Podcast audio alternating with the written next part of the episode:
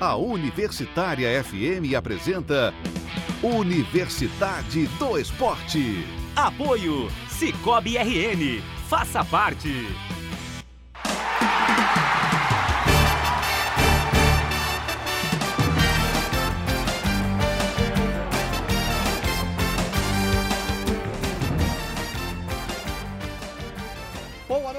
Está começando Universidade do Esporte. Hoje é dia 8 de julho de 2019. Lembrando que você pode participar conosco através do 991936302. Estando em Natal, 84. Fora do Brasil, ou não, estando em Natal não precisa do 84. Fora de Natal, 84. E fora do Brasil, 559991936302. Bom, vamos começar com o nosso, né, nosso boa noite de sempre. Hoje com Antônio Medeiros. Seu boa noite. Boa noite, Fernando. Boa noite, Marcos, Thaís, Gustavo, né? Obinho, pessoal de casa que tá na live ou então na- no rádio, né? Geralmente no carro é uma companhia de muitos, é, muitas pessoas do mundo, né? O rádio, Rádio Fusão. E falar do esporte, né? Uma mescla de emoções, né? A parte feliz e a parte triste. O futebol potiguar perdendo precocemente o América. Inclusive é um dos meus destaques. Vou trazer depois o quão se tornou precoce essa despedida do América da temporada, fazer um balanço desde 2015, quando o calendário de futebol profissional do América terminou. É assim, assustador mesmo para um time da grandeza do América. Muito bem. Belíssima entrada, não, Marcos Neves Júnior? Seu boa noite. Exatamente, sempre, né? boa noite, Fernando. Boa noite, os amigos aqui da mesa, do estúdio, a quem nos ouve, a quem nos acompanha pela live. O meu destaque inicial não poderia ser outro, senão aquela partida que eu assisto, a qual eu assisto toda semana. É, não sei se por gostar de sofrer ou por achar que nós não aprendemos nada, ou quase nada de lá pra cá. Hoje faz aniversário, né, do fatídico 7 a 1 é, que o Brasil sofreu na disputa das semifinais da Copa de 2014. É, uma derrota que doeu até para quem torcia contra, porque ninguém imaginava que pudesse acontecer algo do tipo. É, e que infelizmente é, a gente vê que de lá para cá, não só do futebol, em vários aspectos a gente não evoluiu absolutamente nada e continua levando é, gols, inclusive da Alemanha, né? Que tem de ensinar a gente a cuidar do meio ambiente, tem de ensinar a gente tantas coisas, né? Então, é uma boa noite aí. Aliás, nós que temos que ensinar a eles, né? Ah, tem, tem isso, É, né? Tem isso Tem também, né? isso. É verdade, verdade. Bom, seu boa noite então. Boa noite. Pronto. Ah, que boa noite, fantástico. Muito bem. é, só lembrando o seguinte, o Mauro César hoje disse uma coisa que eu achei genial. Ele falando exatamente sobre esse não aprendizado, seleção brasileira, 7 a 1 e tudo mais, e ele disse assim: o pior de tudo é que vê, é ver que o pachequismo ainda continua mandando na imprensa e no torcedor brasileiro. Depois dessa vitória na Copa América, me perdoem as pessoas que curtiram muito essa vitória na Copa América. Copa América é um campeonatozinho sem vergonha, entendeu? Sabe? A gente vai chegar lá, né, na É, discussão, mas eu, eu lá, acho que o mas- Bra- o, o, o- Um pachequismo, parece que. Pô, Não, então, eu acho que a torcida, que lá na hora do jogo, ganhou a partida, Sim, vibra obviamente e vai, vai vibrar aham, e tal. Claro. É, acho que a CBF institucionalmente tem de celebrar também, porque é, tem de ser um objetivo da, da seleção brasileira ser o maior campeão da América, né? É, por muito tempo o Brasil negligenciou a Copa América e, e, e, na minha opinião, isso é um erro. Agora o Brasil tem de é, recuperar aí esse perdido, tempo né? perdido. É, agora, a crítica tende a haver, e muitas, na verdade, né? Então, uma coisa é, ganhou, tudo bem. Neste caso específico, não fez mais do que obrigação. Sim, eu também acho. É, mas tem muito a melhorar ainda. Sim, com certeza. Thaís Viviane, seu boa noite. Boa noite aos amigos da mesa, boa noite ao nosso ouvinte a quem nos, ou a quem nos acompanha na live. Tenho dois destaques hoje. É, pela primeira vez, a Woman Super League, né, devido ao sucesso da Copa do Mundo de Futebol Feminino, é, tanto o Chelsea quanto o City anunciaram que vão abrir as portas dos seus estádios para o primeiro jogo da temporada ser no estádio principal de cada, de cada cidade, né? É, o, o Stamford Bri- Bridge, que é o campo do Chelsea, vai receber Chelsea Tottenham, pra, pela primeira rodada da, do, do Oma Super League. E o Etihad Stadium vai receber City United, primeiro clássico na primeira divisão, né? Então, uma vitória significativa.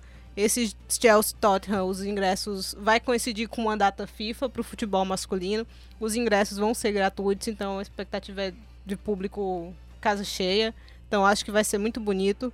E a outra é que a Coco Golf, ou a Corey Golf, é, caiu no, no Wimbledon, caiu para Simona Halep.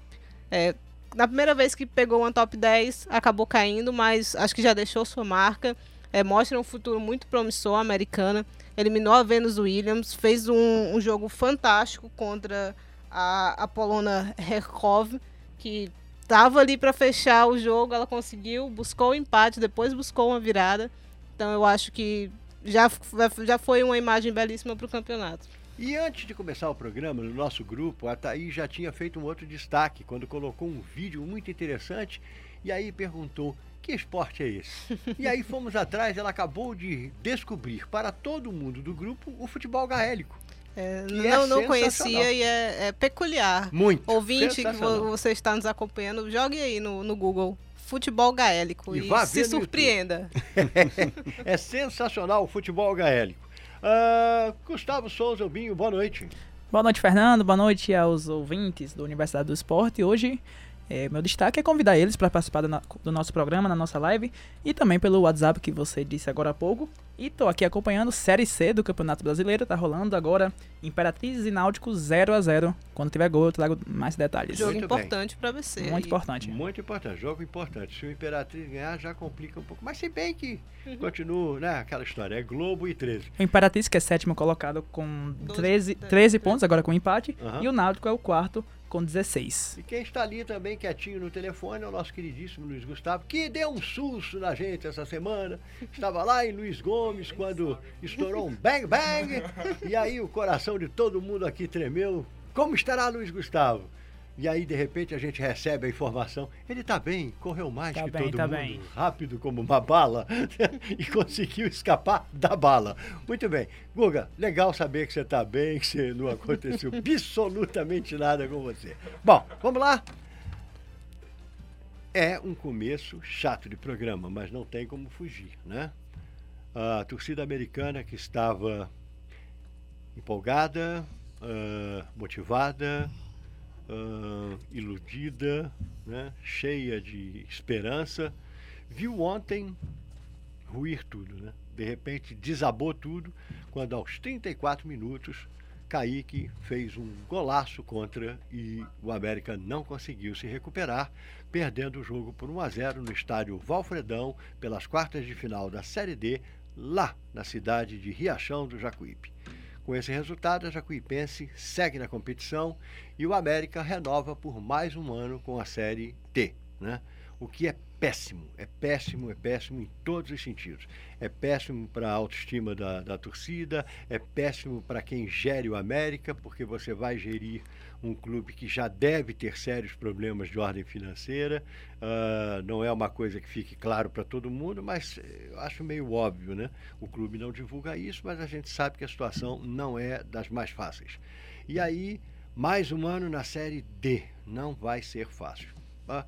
Por outro lado, a Jacuipense, que foi o time né, que todos nós aqui, principalmente Marcos, né, constatou que era um time mais organizado, um time que tinha pelo menos um padrão de jogo, continuou com esse padrão de jogo, apesar do jogo ontem ter sido horroroso, o jogo foi muito ruim. Eu acho que se o Kaique não faz aquele golaço, eles iam jogar duas semanas e ia ficar no 0 a 0 não ia acontecer nada, tá? Mas a Jacuipense, ela acabou confirmando o que fez desde o início desta Série D até o final. Foi, a, foi uma das equipes que menos, né, que não perdeu jogando em casa, venceu todas as partidas em casa, venceu o Asa de Arapiraca por 2 a 0, uma equipe forte, venceu eh, o Vitória de Pernambuco por 2 a 0, venceu o Campinense por 2 a 0, venceu o Central por 3 a 1 e ontem derrotou o América por 1 a 0, né? Bom, falar do América, esse, esse grupo do América, esse time do América, eu acho que não tem muito o que falar, porque deve começar agora um desmonte total, geral e restrito. Né? Nós temos que levar em consideração, e aí você vai falar, Antônio, você uhum. já trouxe aí os dados, nós estamos ah, no dia 8 de julho. Né? Uhum. Faltam ainda cinco meses para dezembro. E ainda seis, acrescente mais um, seis meses para janeiro, que é quando começa o campeonato estadual. O América, nesse momento, apaga as luzes, desliga as máquinas, coloca as camisas de molho e para. E aí eu pergunto, fora do negócio futebol, né, que chamam de negócio futebol, que outra empresa ou que outro negócio suportaria um vazio tão grande, né? Um vazio tão grande do nada. Você não vende, você não compra, você não faz nada durante esse período. Eu acho que para para a economia é péssimo, eu acho que para uma empresa é péssimo. Antônio, começa você, já que você tem uma série de dados aí, fez aí um levantamento grande. É, vamos lá, né? Não é a pior temporada de em, em, tempo de despedida que o América deixa de ato no seu ano, né? No ano passado foi muito pior. Foi no dia 10 de junho, o América se despediu do Campeonato Brasileiro naquela ocasião. Mas esse ano talvez fosse um ano menos esperado de uma despedida.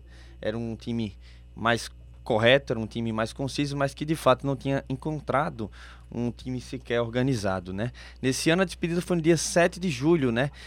Quase cinco meses até finalizar o ano. Em 2017 se despediu no dia 13 de agosto, em 2016 no dia 18 de, de setembro e em 2015 se despediu das atividades no dia 27 de setembro e aí já ainda pela Série C. Qual é o balanço disso tudo, né? Talvez fosse uma construção. Esse 2019 traz muito, mais muito do que tiveram nos outros anos. O América, principalmente por levar um gol contra, foi um América antes e outro depois. E não que o primeiro tenha sido fabuloso, mas o primeiro pelo menos tinha cabeça. É.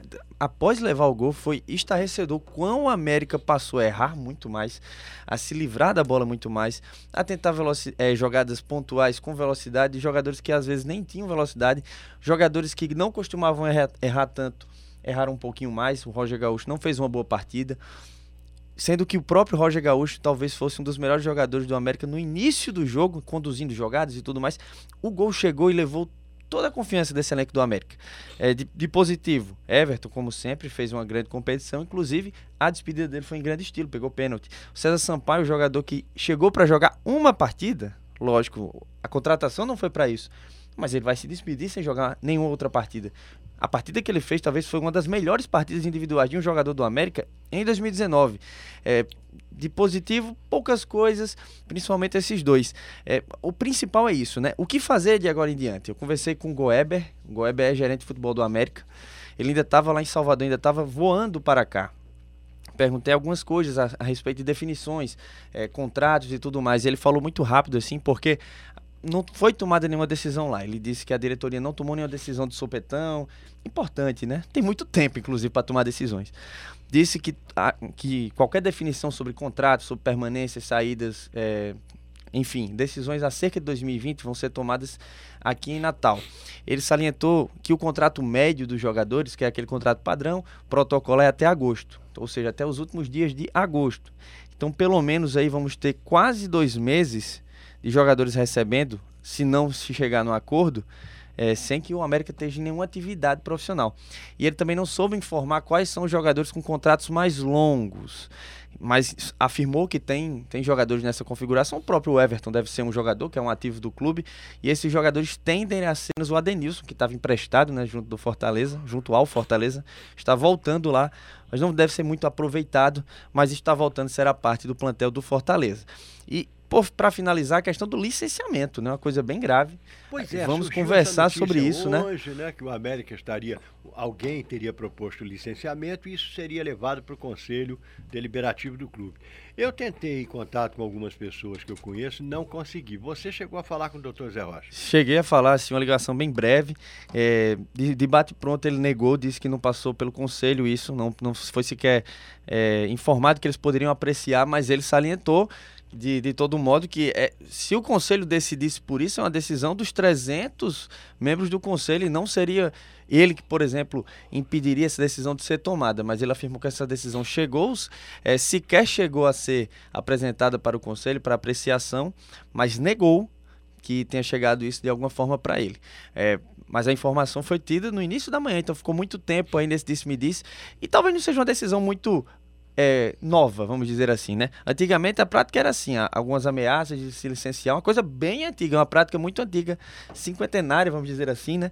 E não seria tão sábio, né? Logo depois de um. Chegou a se licenciar, né? e, e, logo e agora nesse momento, se acontecesse, Fernando, seria depois de uma temporada que o América fracassou, é verdade, mas vende um título uhum. estadual, tem coisas para fazer no próximo ano. Então, é, meio problema... que não faz muito sentido para mim, não aprecio isso. Para mim também. Eu acho que não faz nenhum sentido. Mas você tem que levar em consideração o seguinte: o América teria estadual, Copa do Brasil, Copa do Nordeste e Série D. Né? Uhum. Seriam esses clubes.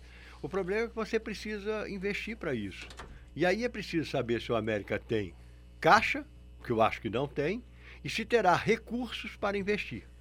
Porque é, não vou acreditar, não acredito que a torcida do América engula um time de categoria de base jogando um campeonato estadual uma Copa do Brasil. Não acredito. Vão exigir contratações. Como? De que jeito? E mais um problema, que é um problema sério que as pessoas nunca levam em consideração quando falam em contratações. Que jogador quer vir jogar num clube da Série D? Marcos. É, esse é um problema grave, né? É porque mesmo um, um, clube, por exemplo, de Série A, Série B, pode até emprestar, mas é, com que motivação o jogador vem? Esse jogador vem, né? Ainda que ele não tenha exatamente.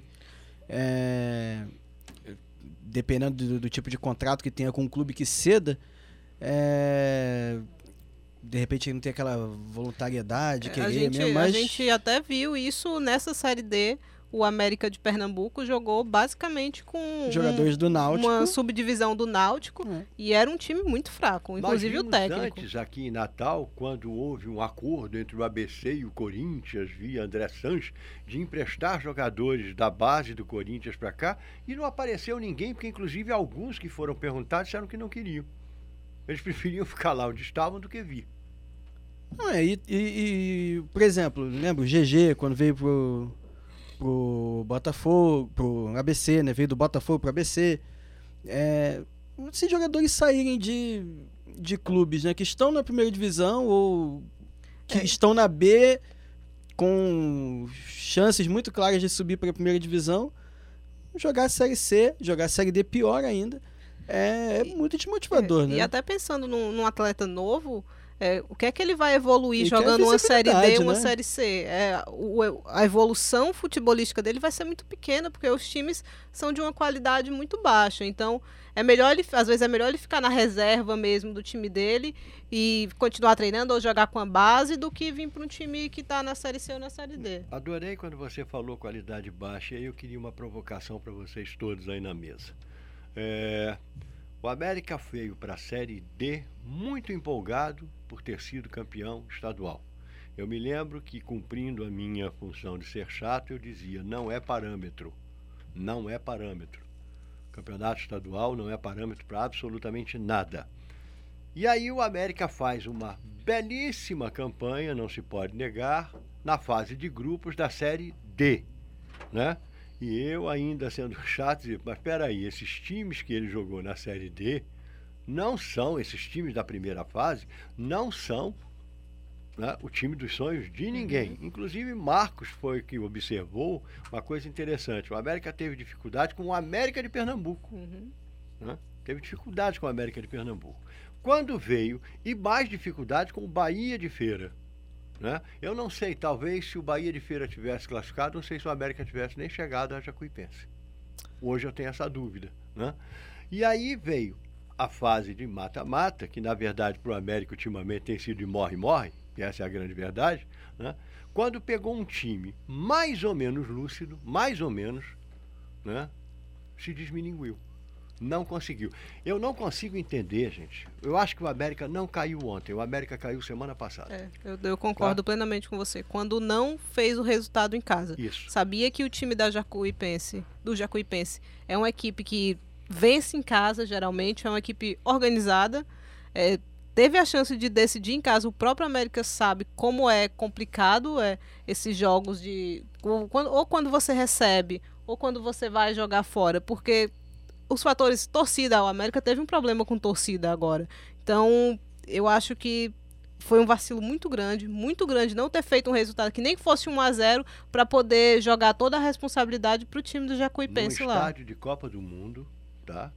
Gramado perfeito Uhum. e o estádio vermelho, vermelhusco, vermelhão, cheio de gente. A sua torcida ali abraçou o time. Naquele jogo, o América era para ter saído daqui com no mínimo 2 a 0 de vantagem. Não, é, então, mas aí, é, esse, esse é o resultado que nós que, co- que cobrimos o clube, que acompanhamos o clube aqui, gostaríamos, que a torcida que foi lá gostaria de ver.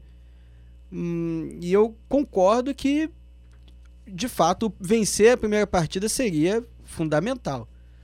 Mas o América não chegou perto disso. Não. O América não apresentou esse futebol para vencer. O 0 a 0 foi justo. A chance mais clara, inclusive, lá em, aqui em, em Natal, no jogo da semana passada, foi do, do Jacuipense. A chance mais clara de gol foi do Jacuipense. Então, é, é, eu concordo, mas ao mesmo Uhum. tempo eu discordo. Eu não acho que caiu, assim, porque, ah, tinha de ganhar. Tinha de ganhar, mas não fez nada pra isso. O, o, o, o- e no fim das contas, né, de quatro partidas de mata-mata, o América venceu uma, perdeu duas, né? É, só, só venceu uma. É, e pensando que é, o América sabia da dificu- como é difícil você reverter um placar adverso em casa, porque foi eliminado das outras vezes assim. Aham. É, até conseguiu reverter é, uma vez, mas acabou caindo nos pênaltis. Então, sabia da importância de, de fazer um resultado em casa, mas para mim o América pecou muito no fator psicológico. Parece que essa ele não aprendeu, sabe, com as experiências que teve, sabendo como era difícil virar um resultado é, em casa, sabendo quão pressionado o time está ali em frente à sua torcida. Ele não soube o que fazer com essas experiências que tinha dos anos anteriores, porque caiu em casa todas essas vezes, sabendo como era difícil reverter esse placar. Por que não armar o time de uma forma diferente? Por que não buscar mais esse resultado? No jogo que a gente fez contra o América de Pernambuco, eu vi uma equipe do América extremamente nervosa contra uma equipe muito mais fraca. Muito mais fraca. E foi a mesma coisa no jogo de ontem. O Amé- não o Jacuipense e o América mais ou menos é, no, no mesmo nível, mas foi um time que tomou o gol e meio que se desmantelou mentalmente. Pa- Parece que não sabia mais como pressionar. Tem um apagão, ficou- né? Ficou extremamente nervoso. é, acho que a chance mais clara foi uma bola na trave. é, do acho que o Adriano Alves acaba cabeceando uma bola na trave. Mas o fim de jogo e as principais chances foram todas da Jacuipense. Jacuipense. Todas, até o pênalti. Então, como é que esse time, sabe, me passa essa sensação que não aprendeu nada com o que passou e como é que vai chegar pro próximo ano? E muito também pela desorganização do sistema defensivo, né? Os contra-ataques apareceram muito cedo, né? Em 10 minutos da segunda etapa, já que o Ipense já estava atacando eh, com maioria no, no campo de ataque. Assim, vamos lá. Sobre o primeiro no, jogo. pri- no primeiro tempo mesmo. já tinha teve bola, o Nicásio recebeu Uhum. bola na frente do Everton, né? É, e o América não soube aproveitar suas bolas paradas, nenhuma, foram todas muito mal batidas. Inclusive uma em cima da própria barreira, né? É, a desorganização, inclusive, foi. é, se você Os pe- caras conseguiram fazer uma Foi barreira o Adenilson. e, Adenilson e atrapalharam. E aí você vê, né? O Adenilson pega muito bem na bola, fez altos golaços nessa série, série D, né? Enfim, sobre essa questão do América é muito presente mesmo, essa desconcentração nesses momentos cruciais. Eu até discordo um pouco da, da, da desclassificação. Talvez não discorde exatamente, mas literalmente eu não acho que essa desclassificação tenha sido aqui. Eu acho que é fundamental, eu até entendo que tenha sido falado aqui, mas para você ver, a Jacuipense é um time mais organizado que os outros. Não é o melhor time né, dessa Série D e tal, mas tem alguns bons valores, principalmente para fazer o que prejudica o América hoje, que é jogar com tranquilidade. Né? O Danilo Rios coloca a bola no chão e nem é um jogador ágil, não é um jogador Pelo contrário, é espetacular. bem lento. Muito lento, mas É. ele faz isso muito bem. Coloca a bola para rodar e ele paradão na E dele. sempre né? passa É. por ele. É o Nicasso fazendo pivô muito bem. O camisa 11 que eu esqueci Julian. o nome. Julian. Não também- corre para pegar um ônibus. Bacana, Fernando, gostei dessa expressão. Mas assim, onde eu quero chegar, né? Apesar dessa organização que a Jacuipense teve, a concentração, o América teve algumas chances. né? E, e tudo isso com o América nu- numa, numa tarde a se esquecer. Teve uma chance importante com o Joás também, num bate e rebate lá na área, que sobrou, sobrou pro Joás. O Joás chutou forte, rasteira, a bola quase surpreende o Jordan. Algumas bolas chutadas em cima do Jordan, essa do Adriano Alves. O Pardal também teve um aqui, ninguém, não tinha ninguém pra Sim, empurrar ali, sim. chegou todo mundo se atrasado. posicionou errado, chegou atrasado na bola. Então, assim, para você ver o nível da competição. pegou uma equipe minimamente organizada, é, numa tarde que não foi a melhor tarde do América, o América podia ter empatado levado para as penalidades. Onde eu quero chegar? É, a, a questão do América talvez não seja uma equipe mal escalada, porque eu me chamaria atenção se, não- se ele tivesse visto um César Sampaio, por exemplo, meia parcela, como a gente fala lá em Quase Nova, meia parcela e botasse ele para jogar para não fugir do esquema. Não foi assim. César Sampaio realmente estava em excelente forma física, eu até tripudiei disso em algumas conversas. Porque o que ele correu nos 90 minutos foi absurdo. Então, essa decisão de manter esse esquema tático eu achei legal. É, insistir nesse esquema com jogadores abertos, com exceção do Pardal, que realmente. Mas é porque o Pardal não tem substituição, né? Naquele América, nesse América, mas é, é acreditar no esquema que funcionou nessa série C, Marcos, nessa série D em É, algum é. momento. entrado? Mas é essa questão do Max, a gente tá avaliando a, a tarde e de noite, é muito fácil. Porque o Max não é um cara que mu- mudaria a questão. Talvez, mas eu tenho Paulo a René. minha ressalva, é- é- não é pelo Max. Não é que o Max ia ser um cara que ia mudar a situação, a situação do jogo como se alguém não fizesse. O problema é, é a escolha é, que deixou o Max é, negligenciado, vamos dizer assim. O Paulo René foi um cara que prejudicou muito, porque foi uma, uma questão que até as transmissões de rádio estavam falando muito, né? Transmissão da 98 e da rádio lá de, de, de Riachão do Jacuípe. É, a- o, que faltava, o que faltava no América, ou poderia faltar, né, é a questão do, do 9 segurar um pouco a bola no ataque. O que aconteceu quando o Paulo René entrou? E aí talvez o Max, o Max fizesse uma coisa diferente, mas também é muito complicado, né? Porque o Max teve duas partidas no ano, né? Foi contra o próprio Serrano. Pior equipe que eu já vi em 2019. É, mas o Max, é, ele poderia fazer isso melhor que o Paulo René, sim. Porque o Paulo René bagunçou muito a descida do sistema ofensivo do América. É, bola na área, parada, não sei se você viu.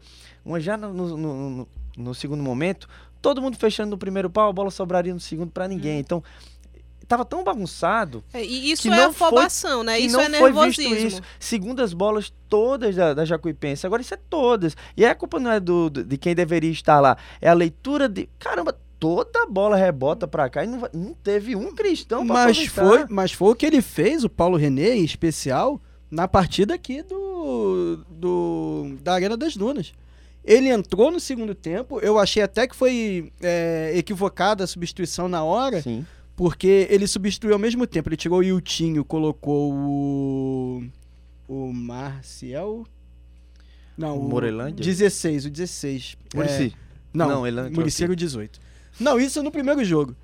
É. Mikael. Mikael, Mikael. Mikael. Colocou o Mikael no lugar do Yutinho, que era uma, uma substituição urgente. Isso na primeira partida. Era uma su- substituição urgente. Porque o Yutinho estava fazendo absolutamente nada. E ele deu a- a- uma mobilidade muito maior ao setor do que o Yutinho estava fazendo. E aí talvez o Max funcionasse, porque se esses jogadores todos não funcionam, não tem como o centroavante, um É, centroavante vai com as características. pro, pro pivôzão, né? É, é não o vai chegar. E, e o Paulo René entrou tava, sabe, distraído. Aí teve uma bola que foi exatamente isso aí. é- Era a bola do centroavante. E ele olhando a partida, ele olhando a bola passar, até procurando quem era o cara que deveria estar ali quando ele deveria estar lá. É um atacante com características diferentes da do Max, né? E às vezes Sim. parece que o América não sabe como jogar com ele, né? Entrou até bem contra o, o América de Pernambuco no Foi. finzinho do jogo, mas não conseguiu repetir isso depois no- nos outros jogos. Então, só para responder a pergunta, a, a resposta seria, que eu acredito, né, seria assim: não pelo Max. É tipo assim, talvez o Max fosse uma alternativa por ser a única, mas principalmente por não ser o Paulo René. A resposta tem que ser essa. Porque ele hoje, o Max, hoje não justifica que ele vai entrar para mudar uma realidade. Mas você não acreditar no Max hoje, ok. Agora, você acreditar que o Paulo René vai fazer isso, para mim é muito mais absurdo. Essa questão. Para essa função de 9, talvez o Max fizesse muito melhor que ele. Mas é como eu digo, a gente tá sendo até oportunista avaliando agora depois de tudo. Não, aí eu acho também que ele não ser um dos três a entrar, ele, É, ele eu não acho- começar como titular, eu compreendo. Agora ele não ser nem um no dos abafa, no desespero, Pois você não é. botar o cara Você precisa- alto pra. Você que sabe pra- desde os 34 levantar. minutos do Uhum. primeiro tempo que precisa fazer pelo menos um gol. Aí tem um cara lá que, ah, não tá em boa fase, não sei o quê, mas o cara é, é artilheiro do time, é o segundo É maior. grande, a bola Ah, pois é. área, entendeu? É, É ídolo da torcida, é tem ídolo uma da torcida, tem de entrar, gente, tem de entrar. Binho, participações. Temos aqui na nossa live a Erika Cabral, ela comenta aqui com a gente. Boa noite, pessoal. Falando em, em América, esperando aqui pra ouvir sobre a Copa América. Ela é torcedora do América, tá, tá chateada com o resultado e manda aqui. De qualquer modo, o amor continua o mesmo. Temos aqui o Braulio Luiz, boa noite, pessoal. Lice Melmelo, boa noite. Pedro Brandão. E o Fábio Fonseca Figueiredo pergunta: Fernandão e amigos, pergunta simples. O futebol potiguar chegou ao fundo do poço? Não, porque o ABC ainda tá É. pendurado na Ah, borda. porque pode piorar muito. É, né? pode, piorar muito. Infelizmente. né? Pode Infelizmente acontecer pode uma piorar muito. tragédia e caírem os dois. É, É. Os três, né? O É. Globo Não, é, é, cá, não, os dois, dois, é pra é. se juntar. estão nessa decisão. E ainda o América pode se licenciar. Enfim, nada é tão ruim que não possa piorar. Vamos pro intervalo, daqui a pouquinho a gente volta e continuamos com o nosso bate-papo.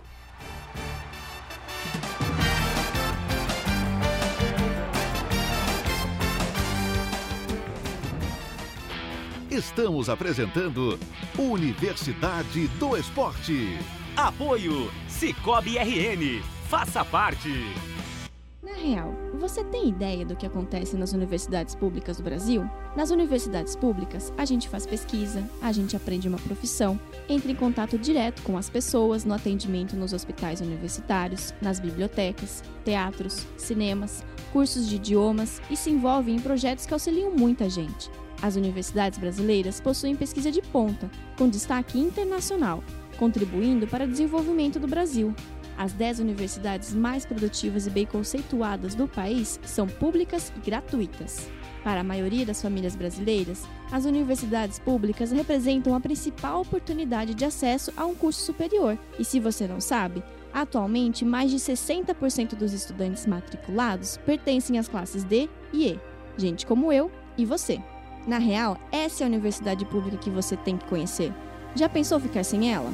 Universidade pública e gratuita. É para mim, para você e para todo o Brasil.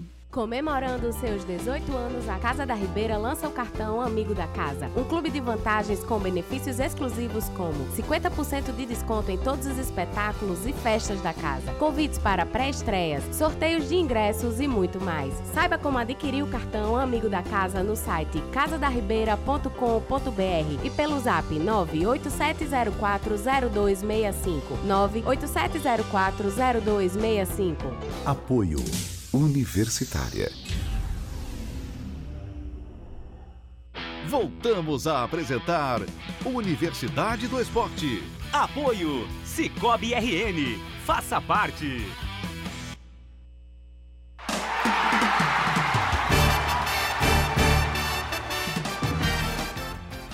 Muito bem, estamos de volta para o segundo bloco do Universidade do Esporte. Bom, já tratamos do América, a situação é muito ruim e é uma pena, porque eu acho que se não houver aquelas especulações de sempre, nós vamos ficar um bom tempo sem falar do América. né? Agora, por, por outro lado, Jacuipense é, tem vitórias aqui contra times tradicionais, né? Sim, sim. É, O Asa. Asa, Campinense, Central, América Aham. de Natal. Não são vitórias quaisquer. Não, não, não. Assim, não, não. não. Ao, ao contrário do América, inclusive, Isso, isso, isso. Que venceu adversários Que é, não são tradicionais. nem um pouco. Exatamente. Exatamente. e só aqui passando para o nosso ouvinte, a classificação geral, os clubes que se classificaram. Em primeiro, Manaus, com 23 pontos. Segundo, o Jacuipense, com 22. Terceiro, Itabaiana, de Sergipe, com 22. O quarto, Ituano, de São Paulo, com 21. Tá rolando agora Brusque e Boa Vista. O Brusque tem 20 pontos e, e o Boa Vista 19. E abaixo tem o Floresta classificado, com 17 pontos. Caxias classificado com 17 e Juazeirense com 16. Essas classificações são um pouco.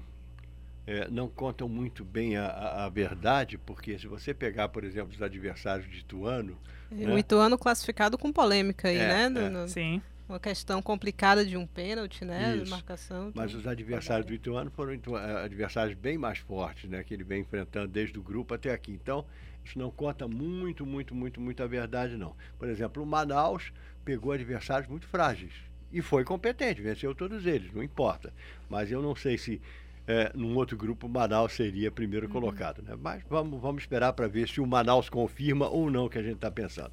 Bom, quem finalmente, né? fez a torcida sorrir, depois da torcida passar muito e muito tempo sem saber o que era uma vitória, foi o ABC. Para isso, lotou o estádio. né? Lotou o estádio. Ah, com um público total de 12.025 torcedores, 7.821 pagantes, 3.146 sócios, 980 nota potiguar, 78 gratuidades e uma renda de 82.735. Engraçado, nota potiguar eu imaginei que fosse dar muito mais gente e não está atraindo tanta gente. Oi? Como é? Nota Potiguar são os ingressos disponibilizados pelo, pelo, pelo governo. Mil, mil ingressos é, no Jogo da América esgotou mil, nesse ficou, faltou 20 para os Pois é. Porque tem essa limitação, né? É, mas de qualquer Mas é forma. bem procurado, né? ou faz direito ou não fica, né, fazendo, sei lá, bom. Mas eu- acho até que ficou perto, Fernando, né? Não É, tem uns mil. Faltaram 20, né? Mas por que, que só mil? Aí já é uma questão do da negociação clube-governo, né? É, é bem, eu acho bem implementado porque se tem só mil e no do América, por exemplo, escutou, no ABC deu 980, então tá funcionando, né? É, É, mas nesse aspecto eu acho que mil. tá ok. Tá ok? tá ok. Tá Vamos ok. lá. Não, mas vai lembrar que teve um jogo aí, e o último jogo do ABC em casa tinha. Teve a presença de 1.200 e poucos torcedores, né? Aí sim eu pergunto, só mil? É, mas naquele momento o ABC tava mal. Agora tem que levar e em agora consideração- tá. Tá, mas veja bem. Mas você tem que levar agora em consideração que teve ingresso a cinco reaisinho, né? Vamos falar Que o disso. sócio Opa! podia levar o. E a, dire- só e a é. direção anunciou agora no início da noite que mantém para o jogo de sexta-feira contra o Confiança. Acertado, Corretíssima, acertado. tá corretíssima. É um jogo importante, sexta-feira co- pro ABC, um adversário difícil. Confiança vem bem, conseguiu vencer o Globo. É uma vitória importante, porque se vencesse, entrava no, no G4, né? Venceu Teve e promoção assumiu. lá também de ingresso. e assumiu a vice-liderança, né? Então, é um adversário muito complicado para o ABC, mas se tiver embalado, né, como a gente fala, e conseguir essa vitória é, é importante. Precisa secar hoje o, o Imperatriz, né, para que ele não desponte. Tá 0 a 0 É, pro ABC foi um final de semana fantástico, né? Pro torcedor do ABC, é o, o, o maior inimigo. Você sabe que eu tô na dúvida Caiu. se tem mesmo que, que secar o, o, o time do Imperatriz. Vou Imperatriz. te dizer por quê. O próximo adversário do Imperatriz é lá no Amigão contra o 13.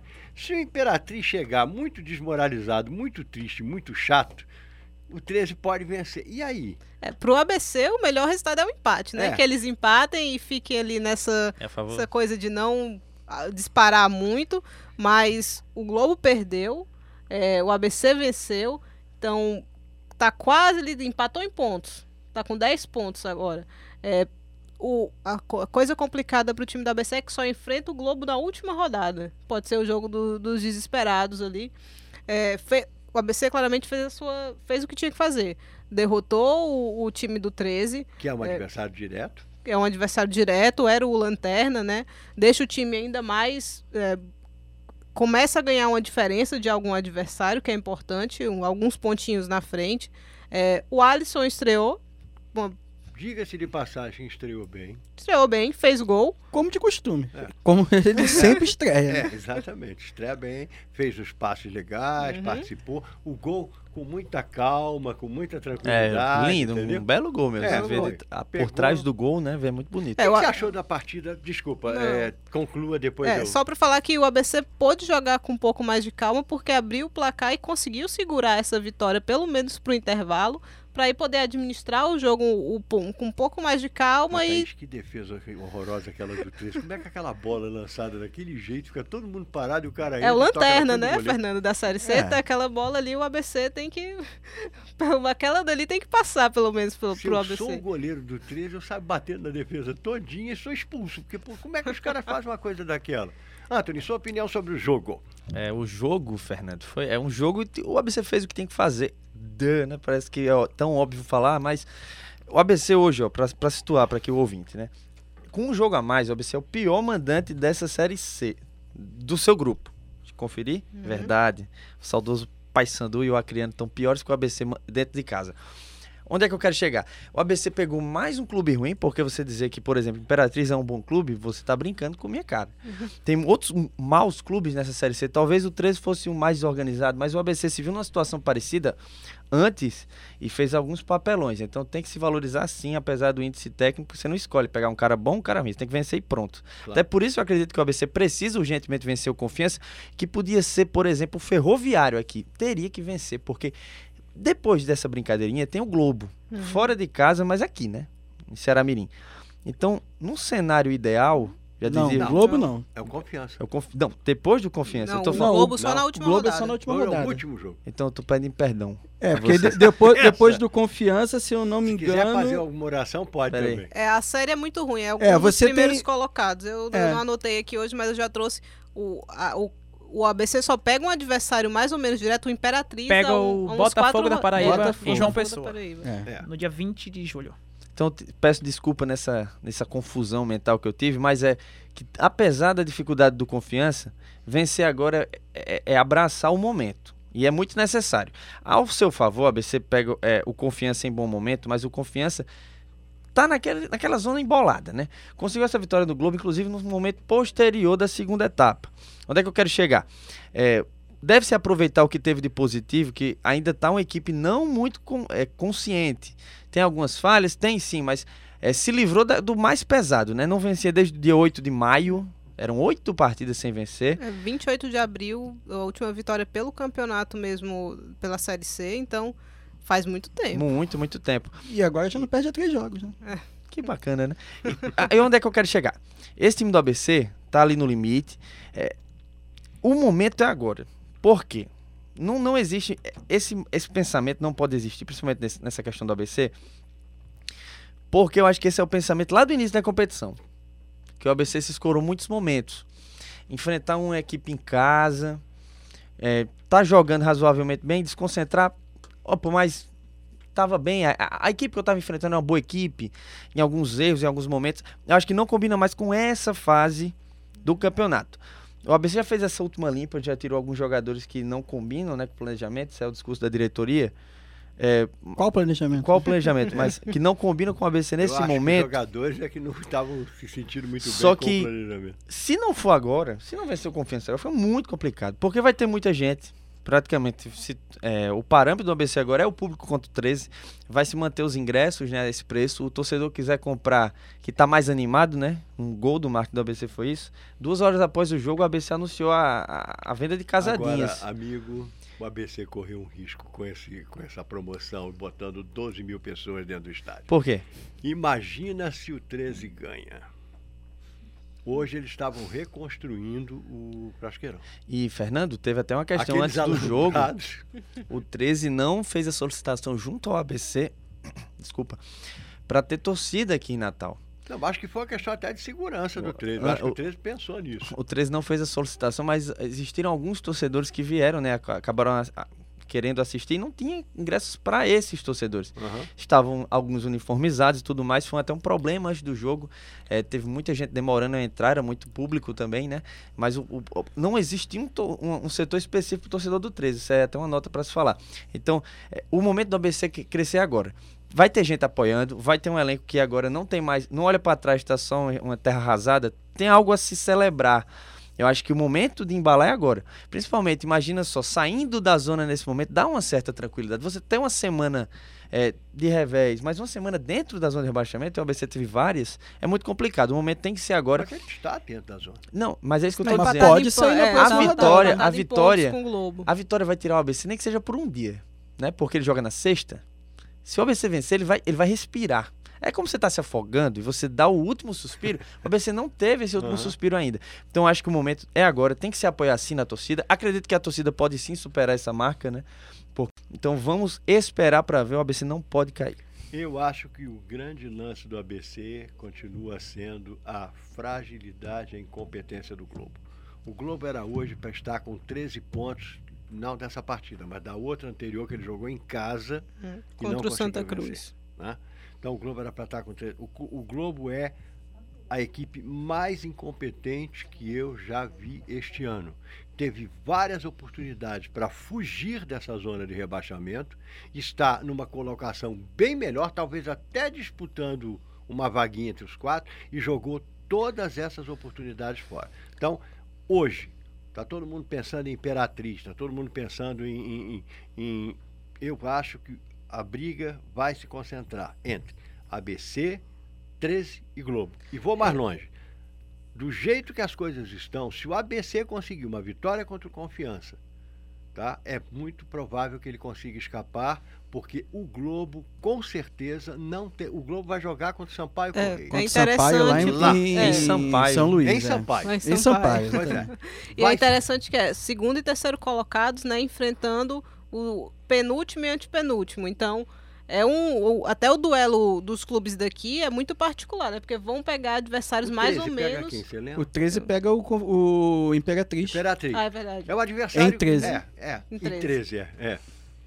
E é, Campo de 13, né? é. Não, comentando aqui que um pode entrar e o outro pode sair, né? Porque vão, pe vão pegar adversários mais ou menos na- do mesmo nível, né? Adversários que estão lutando para se manter no G4, para se distanciar um pouquinho, porque tá todo mundo muito igual ali em cima com 18 pontos, todo, muita gente empatada. Então, o time, obviamente, Sampaio e Confiança entram como favoritos nesse, nesse confronto, só que o ABC entra com um espírito um pouquinho melhor porque venceu um jogo, é, vai jogar em casa, o Globo vai jogar fora de casa, um adversário complicado, vem de vitória o Sampaio, então eu acho que pode complicar bastante pro Globo. Mas como o Globo gosta de um empate, pode ser que consiga sei, esse acho- pontinho acho lá fora. Já- eu acho que o Globo Eu também acho que já- não vai dar O- contra o Sampaio. O Sampaio venceu o Botafogo da Paraíba agora nessa última rodada, né? É, torcedor paraibano, né? Falar um pouquinho agora. E, Pode e ser. venceu lá em Uhum. Botafogo, né? Exato, adora, gostou, né? Mas o torcedor paraibano na bronca com o Evaristo Pisa, com a diretoria, é, querendo saber nas redes sociais, querendo saber o que está acontecendo com o elenco do Botafogo. Hoje o Botafogo contratou um preparador de goleiros e noticiou nas redes sociais, já sabe, né? A festa que foi feita. e não deu nenhum sinal porque demitiram o anterior. Então tá uma crise lá. Já são alguns partidos sem vencer. Rapaz, o Botafogo caiu na classificação. Eu, eu descubro, eu vou dizer por quê. Me diga. Porque o cara que está controlando o Botafogo da Paraíba é só Edi Souza. Que ele esteve aqui no Foot Talk. Sim. Inclusive palestrou. Foi uma pena não ter lembrado disso, porque tinha mandado alguém lá para fazer uma entrevista com ele. E aí, contra o- é, é esse Botafogo que o ABC pode encontrar É, após um, é, e um se suposto a sorte resultado. tá sorrindo aí ou não pro ABC, que pode pegar um Botafogo que tava bem, né? Tava nas primeiras colocações, pode pegar um Botafogo E é um complicado. bom time, um bom time assim de 1 a 11. E o Botafogo pega o Santa Cruz na próxima rodada, só para finalizar esse- essa mesa de comentários, né? Não é um resultado exatamente fácil de acontecer uma vitória do Botafogo lá em Recife. Muito bem. Agora, só você, você Tá. falou aí, Antônio, que o Botafogo da Paraíba anunciou o Preparador de o preparador de goleiros nas redes sociais. Teve um outro Botafogo que anunciou o podólogo, porque o Na podólogo foi seleção. convocado para a seleção, né? Então, Espetacular. tá tudo em casa, né? Tá bom demais. Tá uma maravilha. Melhor que isso foi assistir Vasco e Foz de Iguaçu. Opa! Com Luxemburgo na beira do campo gritando: Não me deixa machucar ninguém, esse gramado é horrível. E o gol que não, o narrador não sabia se foi gol. É, e a bola, que o narrador, o cara chutou e, e o cara, gol do, do Foz, e o cara não sabia se a bola tinha entrado ou não tinha entrado. Precisaram de umas 10 repetições para dizer, ah, a bola O entrou. Forte quase eliminou Fortaleza, o Ceará, né, na, É, na Copa do Brasil. né, é verdade, é verdade. E tinham dois jogadores lá muito bons, viu? Bom, e o Brasil conseguiu segurar o Peru, né? O Brasil segurou o Peru, não deixou o Peru se animar e venceu por 3 a 1 no Maracanã e se tornou campeão da Copa América de 2019. Agora, nos preparamos para tentar o bicampeonato em 2020. E se deixarem, a Comembol vai fazer o tricampeonato 2021 e aí vai até não aguentar mais. Ganhamos. E aí o mais interessante, eu vou dizer as minhas impressões. Eu acho que foi um jogo. Um jogo, tá? Ok. O Brasil foi lá, ganhou tal, nada de especial. Agora, o que é mais genial é como a imprensa brasileira navega entre o bom e o mal com uma rapidez enorme, tirando uma ou outra exceção. O Tite já começa a se recuperar, né? Alguns já colocam que o Tite já se recuperou, que o Tite já é um cara assim, assado. Outros continuam com uma visão muito pessimista em relação ao Tite. Eu, sinceramente, já falam em renovação. Eu, sinceramente, não acredito. Eu também não, infelizmente. Não, não acredito. Acho que o Tite não vai renovar nada. Se ele puder, ele vai jogar a Copa de 2022 com os mesmos três goleiros, os mesmos caras todos. Se bobear, o Renato Augusto volta, entendeu? É, e- e Ah, é complicado. O Tite é muito complicado. Mas vencemos, né? Vencemos a Copa América. Como o Marcos disse, para quem estava lá, para quem foi torcer, ok, bacana. Só que a Copa América é a Copa América, né? Nós não tivemos nem adversário esse ano. Aliás, o único jogo que a Argentina resolveu jogar ainda complicou um pouquinho a nossa situação. A gente ainda ficou meio apertado. Eu não sei se a Copa América é parâmetro. Vamos supor, se tivesse uma Copa do Mundo ano que vem, seria parâmetro para nada. Não é. Vamos lá então, você. Não é parâmetro para nada. Foi um futebol muito pobre, o futebol apresentado nessa Copa América. É, é triste, claro, porque a gente queria ver é, um futebol, uma competição continental interessante, com jogos bem disputados, com seleções fortes. Mas isso não é possível. É, Copa América desse ano, particularmente, no nível muito, muito, muito fraco. Bolívia e Equador, duas seleções tristes é, de, de assi- se assistir mesmo. As que vinham melhores caíram logo, né? Colômbia e Uruguai. Acabaram caindo nos pênaltis. O Brasil se encontrou um pouco na competição, né? Começou num futebol tristíssimo de, de se assistir. Um jogo muito ruim contra a Bolívia. É, goleou a seleção peruana e acendeu um pouquinho, passou a jogar com um pouquinho mais de mobilidade. Teve dificuldades contra, voltou a ter algumas dificuldades recorrentes, né? Contra o Paraguai, quando enfrenta uma defesa muito fechada. Contra a Argentina, oscilou muito, porque em algum, nos, nos gols mostrou é, que sabia aproveitar o momento, que sabia construir uma boa jogada. Os pontas trabalharam bem. é, o, grande, o grande destaque dessa competição, pelo menos nesse final de competição, é o Gabriel Jesus, para mim, que começou muito mal, a competição muito apagado, perdeu o pênalti na goleada contra o Peru, conseguiu se recuperar contra a Argentina, é, jogou contra o Peru também, fez um bom jogo, fez um um gol e uma assistência. Então, se fica alguma coisa de boa dessa competição, é que talvez o nosso atacante, nosso camisa 9, recuperou um pouco da sua forma, da sua confiança, mesmo que tenha sido expulso. É, a arbitragem. Eu só gostei de uma coisa que ele fez, achei genial. Ele foi lá e deu um tapa no VAR. É pedir desculpa hoje. É, desculpa. pediu desculpa ao VAR. Ter magoado, machucado a, alguém. a arbitragem era o que acho que a gente esperava, que uma arbitragem muito, muito ruim.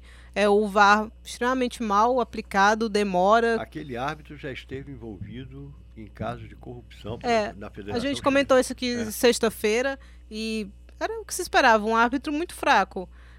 Um pênalti, dois, né, na verdade, mas o Mas tá do Everton. interromper, eu fui descobrir o que é. Não é que ele tenha sido comprado por ninguém ou que ele fosse é, comprar alguém. Ele tinha uma mesa de pôquer Uhum. com vários juízes. É.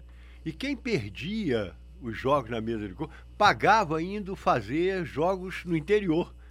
Os caras não faziam, mas você que perdeu tinha que ir lá, entendeu? Quer dizer, Empreendedor, Fernando. É. Valorizar isso. Costa até Guaiama. Que consideração com o campeonato. Não, mas é, o pênalti no Everton é um absurdo. Aquele É. pênalti ser É. dado ali não foi absolutamente nada. é Com- um Com ombro. a conferência, né? Foi mais grave. Com acho. certeza. É um ombro, ombro a ombro, uma coisa extremamente normal, não foi nada aquilo ali. O do Thiago Silva abre um pouco mais de, de debate, porque Porque é uma regra confusa. é uma regra confusa, é uma, até uma aplicação nova que o braço que esteja apoiado no chão não é, não seja dado pênalti, mas também se o braço impedir a passagem da bola é para dar pênalti. Pois Então, é, eu, eu não entendo. Pra mim é pênalti pelo Pra mim seguinte: é, para mim o também, jogador mas não tem de estar no chão. A não ser que seja o goleiro. É, defensor que tá no Então, chão É. o jogador no chão. e o abre, braço tá- claramente impede a passagem da bola, É. né? Então Eu marcaria pênalti, mas lendo a regra, que é confusa, que não deveria, eu não marcaria. A regra não é tão clara, né? não. A regra veio e era super clara. É impressionante. É tipo uma casa, é um carro novo. Você tirou da concessionária, o carro tá, impe- tá perfeito. Você saiu da concessionária, você pede 10 mil. É tipo essa regra. A regra 10 é, mil só? Não, Ah, depende do carro, Um amigo. carro, meia parcela. Você pega é, a regra, a regra tá aqui, entregou a regra, a regra é boa. Chegou pra, na mão do primeiro árbitro, já não é tanto. É, até as explicações é, de- de- de- da questão da, da própria Rede Globo, da arbitragem é interessante, porque no próprio brasileiro existe um lance em primeira rodada, na primeira rodada, muito igual a um lance da quinta rodada, vamos dizer assim, e eles tiveram interpretações diferentes, porque essa regra, que não deveria ser para isso, tá abrindo mais interpretações. É, sobre a seleção, Fernando, separei uns positivos e negativos aqui. Positivo, tá, já falou Gabriel Jesus, o Daniel Alves, que agora o, o o empresário Daniel Alves vai trabalhar muito agora nessa janela, eu não porque ele tá consigo- sem clube, né? É, eu não considero o Daniel Alves um ponto positivo, porque ele não tinha que estar mais lá. Apesar de ser um bom lateral, apesar de tudo, é um jogador que dificilmente vai chegar para a Copa do Catar. O Tite já tinha que ter começado essa Não renovação. Sei, com o Tite, eu acho Mas que aí tem- eu tenho uma questão. Aí ele fica é usando o Tite pra... o Daniel Alves como uma muleta, uma eterna muleta, porque vai, joga bem nesse nível de competição, ele realmente joga bem, mas eu não acho ele mais apto a um- uma grande competição. Mas, por exemplo, eu, eu. Talvez aqui eu seja o que mais critica o Tite. Mas se o Guardiola fosse treinador da seleção brasileira hoje e ele olhasse o universo dos laterais direitos, tantos que podem chegar em 2000. Eu não vejo como o Daniel Alves não está entre os dois, pelo menos. O Guardiola pediu a convocação, a, a contratação do Danilo. Então a gente já pode excluir. Não, então, mas aí seria uma teimosia. é é, uma teimosia, porque ele acha que se encaixa no, no estilo de jogo dele. Porque o Danilo, Eu- mas como o estilo de jogo do Guardiola não é o tipo de jogo do que Tite, você gosta também. também não gosto. mas eu não convocaria mais porque eu acho que eu acho que assim, essa Copa América era para ser o primeiro teste de uma nova geração, de uma geração que bem ou mal vai ser o- os jogadores que a gente vai para 2022 com ele, com eles. Então, é, levou o David Neres, levou, mas deixou o Vinícius Júnior e quem é esse o Lodi que o Atlético de Madrid contratou agora poderia ter ido. Não, É, A lateral esquerda, pra mim, isso é. É, tá no meu negativo. É, Marcelo é, é dono da lateral esquerda ainda, mas poderia ter levado o, o Teles para testar, poderia. Poderia. ter levado o próprio então isso é, Lodge. Isso me incomoda muito, essa falta de testes, é você se prender a um título que. O que é que esse título significa, assim, pro Brasil, com essa seleção? Tanto que a Argentina tá. o- tem argentino com a sensação de que a Copa América, apesar né, de, do que aconteceu, de como aconteceu a eliminação argentina, deixou bom. bom Claro, pra Por- Argentina porque- deixou, porque deixou pelo menos uma base de um time. É, tem um bom volante. Eu fiquei bastante. Eu acho que a Argentina Assim, fiquei bem impressionado melhor com- a Copa América que todo mundo. No sentido da observação e das mudanças que precisa É, Você fazer. elogiando muito Scaloni lá. Sério que recuperaram jogadores que não jogaram bem com ninguém e jogadores jovens surgiram com o Scaloni. Me dá seus pontos negativos, porque a gente está em cima da hora, eu não queria perder seus pontos negativos. É, O positivo ainda botei o Daniel Alves, que eu ainda sustento ele, porque num- numa pesquisa assim. Até para implicar com o Thaís. Até sei. implicar com o Thaís, mas você pega uma barra de pesquisa assim, lateral direito por nível, aí você dá pesquisar. tem, o não Daniel tem. Alves ainda tá lá, Não tem. apesar da idade. Apesar de ele nem ser lateral direito. É. Isso é uma posição específica, né? É. Mas ele ainda tá lá, então assim, o Tite poderia fazer o quê? Utilizar um militão ali, por exemplo, mas eu- não faz, né? Fabinho. Enfim, leva o Fagner. É, o Casimiro na parte final, apesar de ter começado a competição titubeante, a zaga como um sistema, não individualmente. Outro problema ali, né, O Thiago? Casimiro, pra você, foi um ponto positivo. Não, é, o Casimiro do ponto positivo nas fases finais. Porque quando o Brasil precisava, ele conseguia. No início ele não foi. Pra mim o Casimiro era um problema na primeira partida Você da sabe qual foi competição. o maior problema para mim? Diga-me. Eu fiquei impressionado como o Richardson não conseguiu lembrar o nome da bisavó. A dona Julita. Olha que ela nem é minha bisavó e eu me É lembro. emoção demais, ele disse. E o Gabriel Jesus, obviamente, né? E o Everton. Muitos pontos positivos, né? O Tite não é um deles. Negativo, parte tática. Chamar o adversário inconscientemente quando você está com a vantagem. É, você, na semifinal podia ser assim, não, é a Argentina. É a Argentina. Então, assim, que eu ouvi de muita gente, né?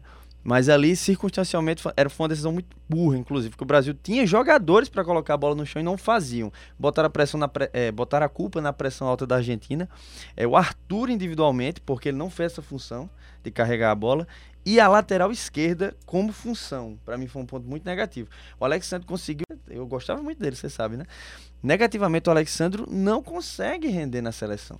Não nem na Juventus. nem na nem Juventus. na Juventus. mas é, ele ele representou a dupla, né? Porque o Felipe Luiz realmente já está numa queda livre na carreira e quando entrou também não me apeteceu tanto. Muito bem, temos agora que dar uma informação, aliás, duas informações importantes. A primeira é que os Estados Unidos reinou o absoluto da Copa do Futebol né, feminino, venceu uh, as holandesas e é campeão mundial. Aliás, tetracampeão mundial. Né? Pela Se primeira vez conse- é, Consegue- ganhou duas consegue. consecutivas. Né? Se o Galvão estivesse lá, ele gritaria: é tetra, é tetra, é tetra. Isso em inglês seria bem legal. Isso Cleber Machado disse na transmissão. Oi? Ele disse exatamente isso na transmissão, Cleber Machado. Exatamente. Bom, e aí, resultado. É, mais interessante foi que a Rapnor ganhou tanto troféu que ela teve dificuldade de sair carregando aquele monte de troféu, né? Melhor jogadora, artilheira da competição, junto com a Ellen White e a Morgan. Agora, o mais interessante foi o vídeo que elas gravaram no final, no vestiário. É, a Morgan dançando com os passos mais loucos que eu já vi na minha vida. E o legal, todas utilizando aqueles óculos de. de... Esqui, né? Quem esquia. Como é? Óculos de esqui, proteção contra a neve. É, usando aqueles óculos de esqui de proteção contra a neve, um negócio muito louco que elas fizeram ali naquela, naquela festinha delas. E outra informação muito legal foi que o México conquistou a Copa Ouro, venceu os Estados Unidos por 1 a 0 com o gol de Jonathan Santos. Né? Com a vitória, o México aumenta sua supremacia na América do Norte. O país que já tinha, o país conta agora com oito títulos da Copa Ouro. Ninguém deu muita atenção, mas a Copa Ouro é a Copa da CONCACAF, que significa a nossa Copa América, que significa a Eurocopa e que significa a Copa Africana de Nações, que ontem teve uma classificação para mim muito especial, que agora eu sou Madagascar desde pequenininho. Né? Madagascar se classificou nos pênaltis. Foi? É, e vai para as semifinais. Empatou em 2 a 2 e ganhou de 4 a 2 A Algéria muito bem. Oi? Não, vai para é vai bom. pras quartas, né? Nas quartas agora, exatamente, é. Vai, vai estar bem animada a Copa Africana das Nações. Binho está ali me informando que eu tenho que dar tchau, então eu começo com você, Anthony, com o seu boa noite. Boa noite, tchau. Pronto, rapidinho, rápido e rasteiro. Thaís. Boa noite, sempre um prazer estar aqui. Pô, tá bem rapidinho. Marcos Neves. Ah, eu vou ser menos rápido. Ou seja, Eu vou ficar com muita saudade da Copa do Mundo. É, foi um grande campeonato. Uma pena que a gente não tenha podido, enfim, pelas circunstâncias mesmo do que aconteceu no fim de semana com o futebol local, né? É, ter tido mais tempo para falar da, da Copa do Mundo, mas foi um grande campeonato e que a gente, eu espero que, que realmente mude o patamar do, do futebol feminino, não só em termos de audiência, é, dos grandes jogos, mas de apoio mesmo em, em todos os aspectos. né? Foi um grande campeonato, vai deixar muita saudade. Pra E a citar- Copa América não serviu para nada. Não, Citar só um exemplo rapidinho antes de terminar. A Budweiser comprou uma página do New York Times e fez um anúncio muito bonito dizendo que vai patrocinar a seleção norte-americana. Inclusive elas já, já comemoraram consumindo o, o- produto aí que a, Bud, a Budweiser vende. é Qualidade. verdade. é. Imigrante. Boa noite. Elas estavam enchendo as latinhas de Budweiser. Bom, Binho, seu boa noite. Boa noite, Fernando. Depois de muito tempo, a gente agora vai ter. voltou ao, ao programa segunda e quinta. Agradecer novamente a quem nos acompanhou durante essa cobertura de Copa América e Copa do Mundo de Futebol Feminino.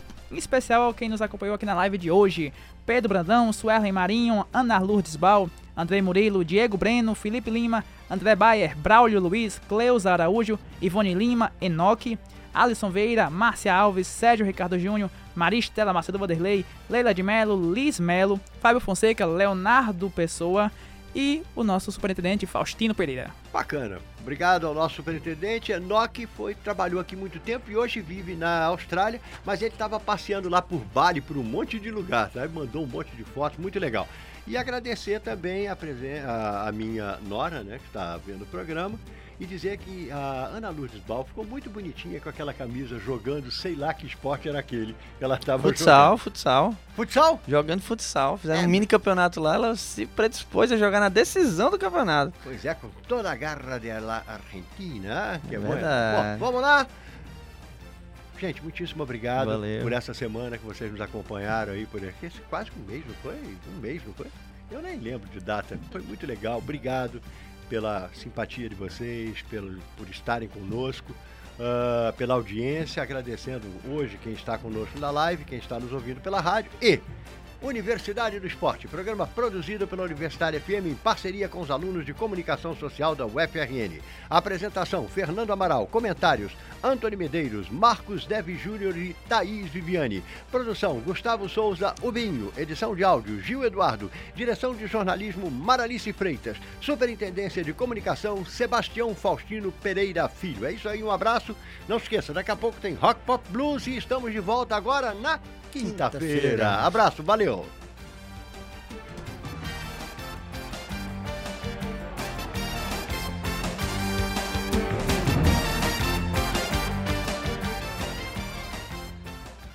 A Universitária FM apresentou Universidade do Esporte. Apoio Cicobi RN. Faça parte.